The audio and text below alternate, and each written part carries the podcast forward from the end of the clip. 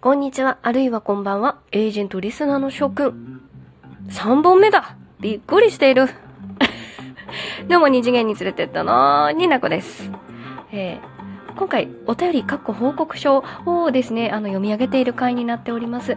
テーマ、私のアニメ、スパイファミリーの名場面ということで、たくさん報告書いただいておりまして、3本目だ楽しくやっている というわけで引き続きやっていきたいと思います。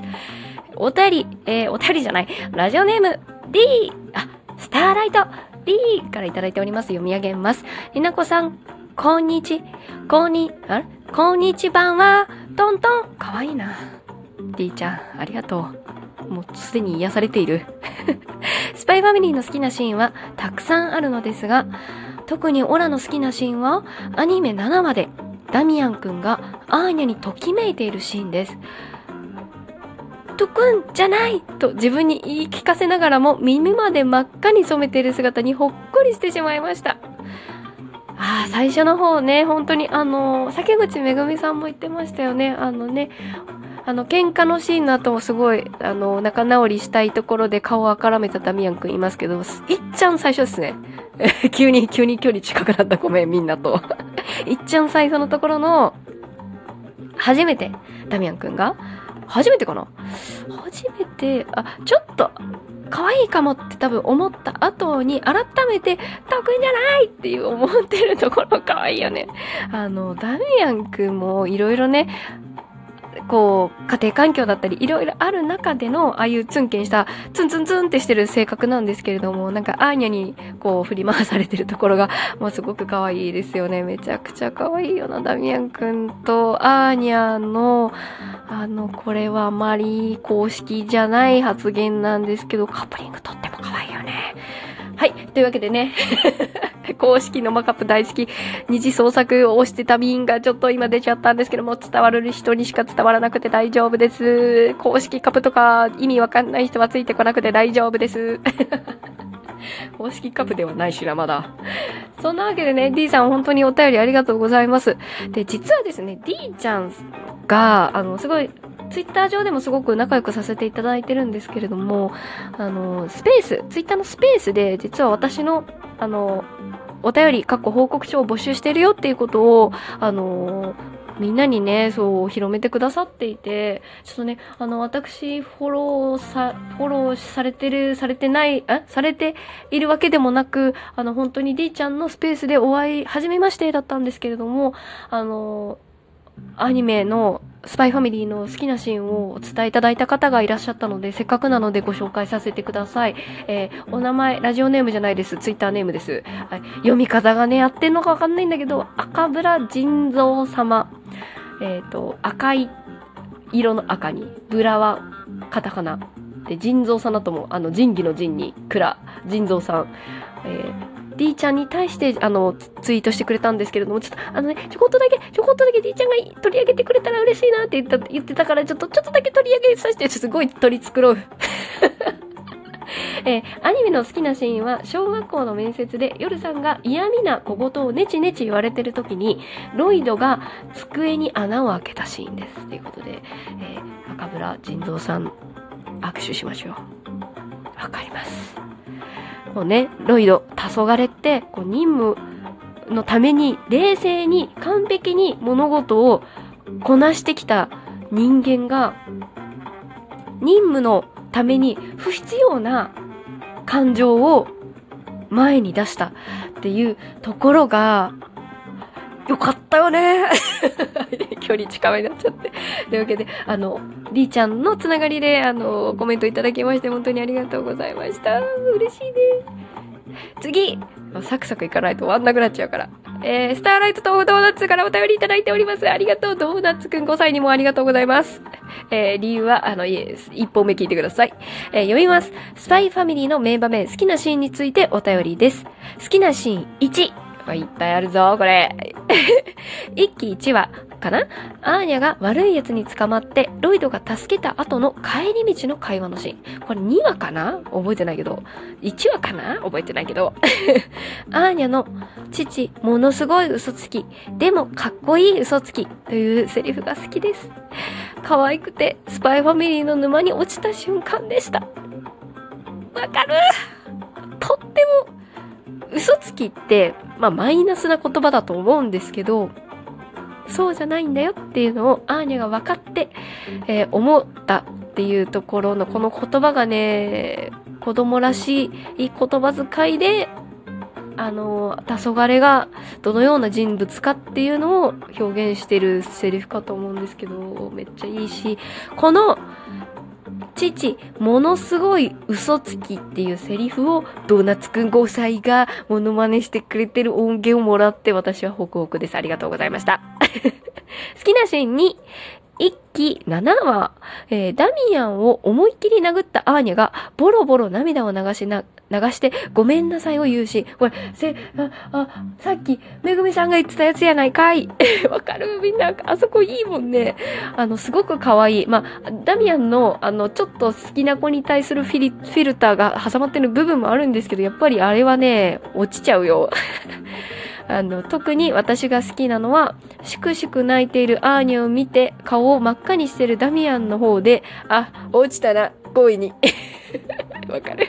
いつ好きって言うのなんか、なのかな？あ、じゃあ、なんだっけ？いつ好きって言うのかな？ふーん、楽しみだなと妄想がたまらなかったね。さっき私が言ったことと同じこと言ってるんじゃない？握手しよう。本当あともう一ついいですかっていうことでね、実はね、こう文字数が足らなくてもう一つもらってんの続き。好きなシーン3。2期15話、アーニャがボンドをお家に連れて帰りたいとロイドにお願いしているシーンで、ハンドラーがアーニャを優しく見守りながら、私も、私にもあれくらいの娘がいた。今日が平和で何よりだと言ったところで、類性崩壊しまして。あ、ふーちゃんが言ったところじゃん、確か。あれ？ふーちゃんだったかなあれ、ちょっと待って、誰、誰にもらった報告書か忘れましたが、これはね、これはもう非常に素晴らしい表現のところでしたね。母親の立場で見るとグッとくるところがありました。世界、ね、平和であれ世界。以上です。長文、失礼しました。スターライト、エージェントっていうことでね。スターライト、エージェント、豆腐ドーナツ、ありがとう本当にね、あの、みんな、みんなっていう言い方、ほんと良くないって思うんだけど、めちゃくちゃね、みん、私の周り、私のラジオ聞いてくれてる方、スパイファミリー、愛してくれてるんだなとお便り報告書をもらって思いましたわ。本当にありがとう。本当にありがとうございます。ねえ、嬉しいね。で、こちらで最後の報告書だと思います。確かね、最後だと思います。確認します。最後です。えー、ラジオネーム、スターライト、大山。勝手にスターライト私がつけてるだけです。大山さんありがとうございます。締め切りギリギリですが、私もアニメスパイファミリーの名場面、あなたの好き好きなシーンを教えてに参加したいと思います。もう、もう本当にさ、お便り送るの慣れてらっしゃって。ありがとうございます。スパイファミリーいいですよね。アニメも楽しく見ています。ぐっと来たり、くすっと笑ったり、いろんな名シーン、名セリフがある中、第1話で、黄昏が言った、子供が泣かない世界、それを作りたくて、俺はスパイになったんだ。に1票ですね。投票制度いつに加わったのかちょっとわかんない 1票入りましたよロイドさん黄昏さんと、えー、土定番だとは思いますが、黄昏の決意や思いのこもったセリフにやられました。ということで、大山さん、本当に本当にありがとう。第1話で、この、スパイになった理由を明確に言うっていいよね。ちょっと救急車迫ってきたから一回止めます。時を止めた超能力者だから。あと超能力者って言いにくくて、冒頭のところ何回も撮り直したんだけど、あのギリギリ感すごかったからみんなもう一回聞き直したよ。あ、ギリギリだって思ってね。そんなことはどうでもよくて。本当にたくさんの報告書皆さんお便りありがとうございました。めっちゃ嬉しかったですし、めっちゃわかるめっちゃわかるってなったし、なんかやっぱりそれでも一人一人やっぱり好きなシーンっていうのは違うんだなっていう風に感じましたね。ちなみにちょっと時間があるので、あの、改めて、まあ、見たんですけど、スパイファミリー最新回まで。今昨日の配信のやつさ、あの、テニプリカっていうぐらいめちゃくちゃ作がすごかったなっていうのもあったし、あのフィオナとロイドが、あの、あ、そう、黄昏とトバリさんが、あの、テニスの、あの、ミッションをこなすところがあったんですけど、あの、やっぱね、スパイファミリー作が素晴らしいなと思いまして、やっぱアクションシーンは、どの回も好きですね。あとね、これはアクションでも何でもないんだけど、やっぱり原作が素晴らしいなって思ったのを、そのままアニメで、その素晴らしさを引き、引っ張ってきてくれたのが、あの、ボンドが家族にちゃんとなるよってなるシーンでさ、あの、ご飯もなかなかちゃんと与えてもらえない、痛い思いもずっとされ、させ、実験台にされているっていう苦しい思いしてたボンドが、あの、おいでって言われた後に、こう、この血のつながらないかりそめの家族に加わる一歩を出した時のあの、間がね、あの、思い出してるシーンがすごく、あの、言葉はない、セリフはないシーンなんですけれども、私はすごく、こう胸が熱くなったシーンですね。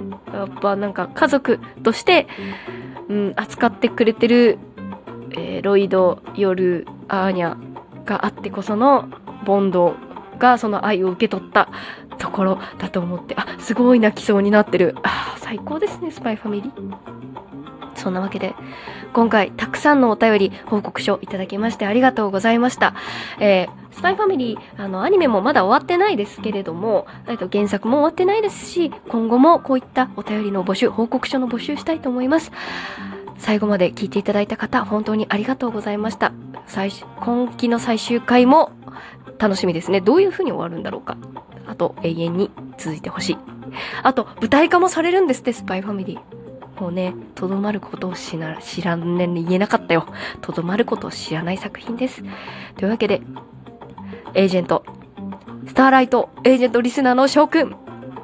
まさに素晴らしい報告ありがとうございました。次回のラジオでお会いしましょう。ニナコでした。バイバイ